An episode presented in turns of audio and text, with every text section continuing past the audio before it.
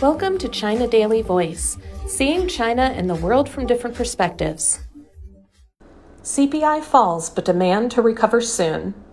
China's consumer prices dropped year on year in July for the first time since early 2021, while factory gate prices continued to decline, increasing the urgency for policymakers to take more steps to boost domestic demand and support growth, said analysts.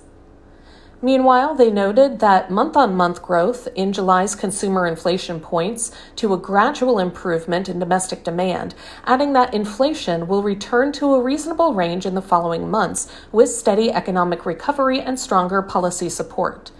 To address still weak demand, they said the country may roll out a package of pro growth measures ranging from spurring consumption to stepped up financial support for micro and small businesses.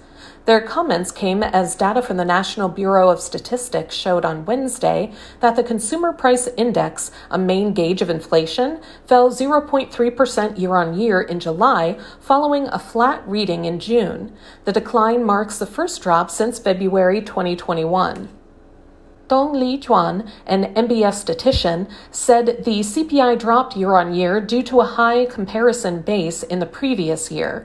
The year on year decline in consumer prices is temporary, Dong said in a statement published on NBS's official website on Wednesday. Looking ahead, Dong said the CPI is likely to gradually rise with the economic recovery, a steady rebound in market demand, the continued improvement in the supply demand situation, and fading base effects. The negative inflation does not mean deflation for China, said Zhou Maohua, an analyst at China Everbright Bank. He expects consumer inflation to increase in the following months with the improvement in demand and stronger policy support, providing room for more stimulus to shore up the economy. On a month on month basis, July CPI rose 0.2%, up from a 0.2% decline in June.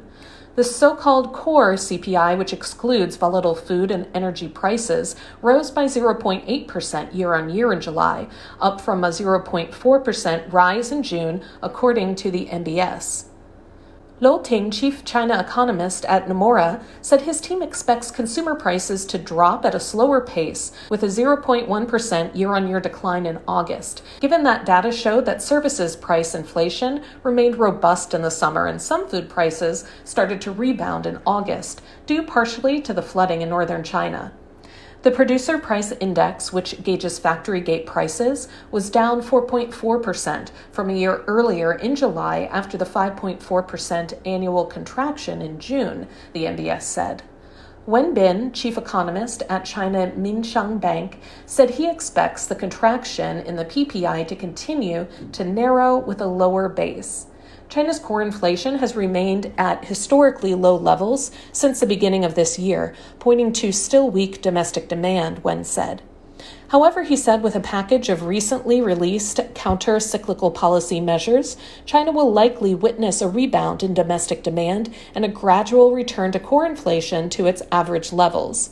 NBS data showed the official purchasing managers index for China's manufacturing sector remained in the contraction zone for the fourth consecutive month.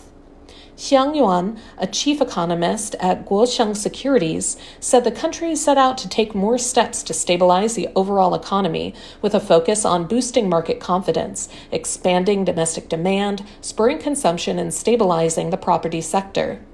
Lu from Nomura said his team expects the People's Bank of China, the nation's central bank, to deliver two more rounds of rate cuts of 10 basis points each, as well as a 25 basis point reserve requirement ratio cut before the end of the year. That's all for today. This is Stephanie, and for more news and analysis, buy the paper. Until next time.